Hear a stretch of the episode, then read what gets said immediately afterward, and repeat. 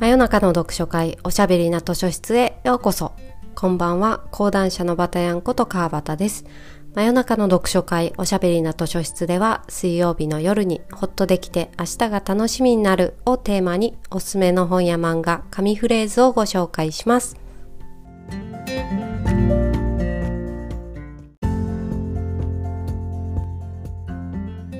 第147夜を迎えました。今夜のお便りご紹介します。ペンネームあやこさんからいただきました。こんにちは。毎週楽しく聞いています。もともと本を読むのが好きで、新しい本を知るきっかけとして聞き始めました。ありがとうございます。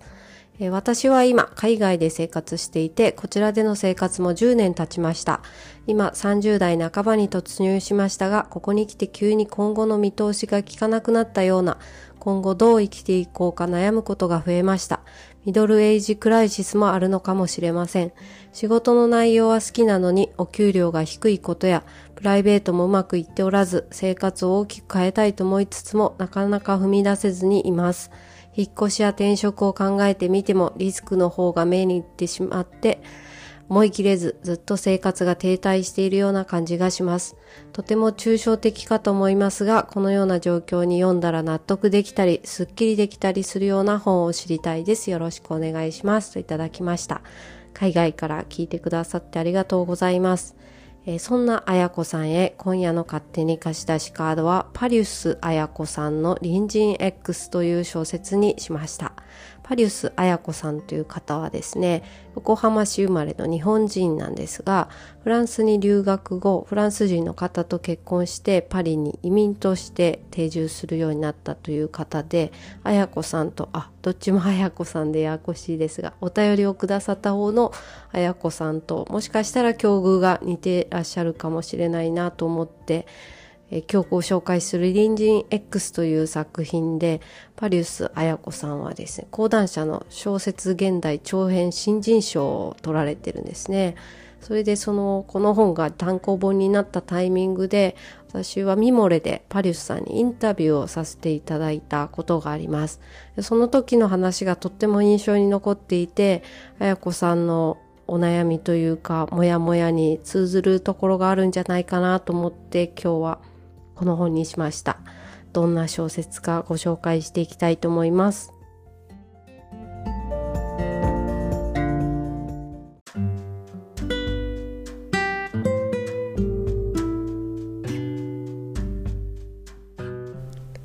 まずはそのミモレでの2020年9月のインタビューで、あ、概要欄にリンクを貼っておくのでよかったら記事も見てみてください。えー、パリウスさんはその小説を書く賞を受賞する前にですね大学を出て一度会社員になってるんですが大学院にもう一回行ってそして今度は派遣社員として働きながら脚本を書いていたという経歴がありましてフランス人の方と結婚して、えー、フランスに移住した時の当初の苦労をそのインタビューでこんな風に語ってらしたんです。海外に移住して言葉がうまく話せないと結局は日本食レストランの給仕といった仕事しかできません。私自身も何でもいいから働き働かなきゃと焦ってサービス業に就いたことがあるんですが、雇用主にあいつは何言ってもわからないみたいな扱いを受けて、それくらいの言葉は私でもわかるしってことを目の前で言われたりするんですよ。日本にいたらもっと良い条件の仕事も見つかるのに、ここでは最低賃金すら得ることが難しい。いうようなお話をされてまして、まあ、こういう自分が移民側を経験したパリスさんの実体験となんとなく馬鹿にされたような下に見られているような悔しさだとかを乗り込みながら3人の女性の生き方を描くサスペンス近未来 SF 小説とでも言いましょうかに昇華させたのが隣人 X なんですね。SF て、えーって思われるかもしれないんですけど、まあ、どんなお話か簡単に説明しますと、3人の女性が主人公なんですね。1人は大企業で派遣社員として働く土留沙央さん。2人目は宝くじ売り場とコンビニのアルバイトを掛け持ちしている柏木涼子さん。そしてベトナムからの留学生のグエンチー・リエンさんっていうこの3人が暮らす日本ではちょうどですね、宇宙からの難民受け入れ問題っていうのが世界的な問題になってまして、宇宙で大きな構想、戦争があって、あ、そこから避難してきた宇宙生命体のことを惑星難民 X と名付けているんですが、その生命体はある生命の平均値をコピーできる、スキャンできるっていう力があって、で、そのスキャンすると、日本人なら日本人と全く見かけ上区別がつけられないような人間になれちゃうんですね。その難民 X たちをアメリカは受け入れますといち早く宣言したもんだから日本も受け入れますっていう法案が通っちゃってマイナンバーも与えて日本人国籍で日本人と同じように暮らせるようにしますってなるんですけどね、まあ、当然のように国民からは反発があってまあ、口では隣人を愛せ的なことで平等に暮らせる社会にと言っても、まあ、内心は X に対するちょっとした気持ち悪さは、あ、るわけですよね。でそう隣人難民 X の特徴とはとか、まあ、うさんくさい記事も含めて惑星難民探しの報道とか、まあ、そういう SNS とかが加熱して盛り上がっているわけなんですよ。でまたその反動で私は X ですっていうカミングアウト X2 MeToo ならぬ X2 運動が流行ったりとかしてまあこの辺りこの小説の設定としてはかなり突飛なあの宇宙人が人間のようにの姿をして暮らしているっていう設定なんですけど、まあ、すごくリアルですよね。ありそう。そうなりそうじゃないですか。日本とかアメリカがその受け入れますって宣言したら、受け入れます。マイナンバーも与えますって言うんだけど、とはいえみたいな気持ちがあって、まあ皆さんのその、まあ、差別というか本音のところの気持ちでザーザーするわけですよ。で、まあ、そんな中で就活がうまくいかなくて派遣社員となって働いているサオさんもバイトを掛け持ちしている涼子さんも言葉の壁で不遇な扱いを受けるベトナム人のリエンさんも、まあ、メインストリームといいますか主軸からは少し外れたところで生きてるような感じを、まあ、それぞれに思っていてだけどじゃあ平均値をスキャンした難民 X と自分とどっちがメインストリームなのっていうね。どっちが中の人でどっちが外の人なのかっていう話ですよ。架空の設定の SF で包んで少しまあフェミニズム的な要素がある話でもあるし差別とか国際問題政治の話でもあるしそれぞれの生きづらさの話でもあったりするっていうね。いや、よくできた小説なんですよね。今回その2020年のインタビューをした以来、久しぶりに読み返して、そのコロナとか、いろんな中で誰か疑いの目で見たりとか、この人をま排除したい、コロナの疑いがある人を排除したいみたいな気持ちを普通の人に対しても思ったりした経験がみんなあるから、あり得る話だなって思ったりはしましたね。今日はそんな隣人 X から紙フレーズをご紹介して終わりたいと思います。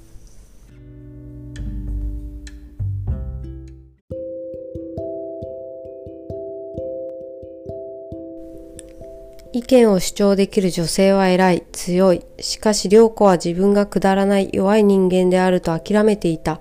同じ女性というカテゴリーにも様々な人間がいるのだと言いたい。自分のような人間がささやかにひっそりと物言わず生きることを許してほしい。というのが良子の箇所なんですけれども、少し先に、えー、サオさんの箇所もあるので合わせて読みたいと思います。サオは惑星難民 X に関するあらゆる情報に触傷気味であった。だが、あえて考えることを避けてきたこの問題にも向き合うべき時なのかもしれない。まっすぐ家へと帰りながら20代の日本人平均情報をスキャンさせられた惑星難民 X の仕事について考えた。彼らもまた派遣社員になったりするのだろうか。そう思うとおかしくて不憫だった。不憫。その言葉が差を自らを気をつける、傷つける。惑星難民 X は26歳の平凡な自分と何が違うというのだろう。サオは自問する。自分はかわいそうで不憫なのだろうか。そんなことは断じてなかった。とあります。まあ、強くてその主張するカミングアウトしたり自分の意見を主張するのがいいっていうふうには一概には言い切れないし別に言わなくても許されたいなっていう気持ちはよくわかりますよね。そうそしてその難民 X の話に触傷気味でありながらもじゃあ彼らが不憫なのかそうするとその人より下かもしれない自分はもっと不憫なのかとか、まあ、考えたりするわけでとはいえそんなことは断じてなかったっていうところがねまあいいいいなと思ってこの女性3人の少しシスターフット的なところもあるので後半まあちょっと明るいところが出てくるんでそこまでぜひ楽しみに読んでいただければと思います。この小説すごいねサクサク読めるんですよね。SF か宇宙人の話か無理かもって思わずに是非手に取って読んでみてほしいなと思いました。そしてこの隣人 X はなんとなんと映画になってこの12月に公開予定なんですよ。主演は上野樹里さん、そして林遣都さんが共演なんですけども、3人の女性のうちの柏木涼子さんを上野樹里さんが演じるんですって。惑星難民 X の記事を書こうとしてスクープを狙う記者の役を林遣都さんがやられるということなので、まあ、涼子さんの話に多分フォーカスしていくんでしょうねきっと。この2人の関係性に割と絞って描かれるのかなと想像しますがこれ講談社の作品なんで今日はちょっとかなり宣伝っぽくなっちゃいましたが私もまだ試写とか見たわけじゃないので予想で喋ってますけど少し設定を変えたり小説とは違う登場人物があったりするんじゃないでしょうか。すごく楽しみにしています。是非小説読んでから映画を見てほしいなと思いますが。綾子さんのお悩みモヤモヤがスパッと解決するかっていうとまあそういう話ではないかもしれないんですけれども共感するところがあるかもしれないなと思って選びましたそしてこう喋ってる私ももしかしたら自分が自覚してないだけで惑星難民 X かもしれないじゃないですかっていうカミングアウトをしたところで今日は終わりたいと思います。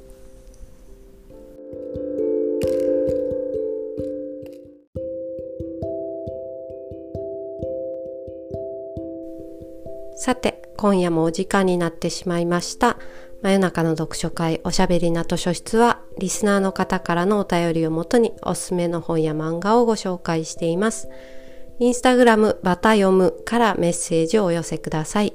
それではまた来週水曜日の夜にお会いしましょう。おやすみなさい。おやすみ。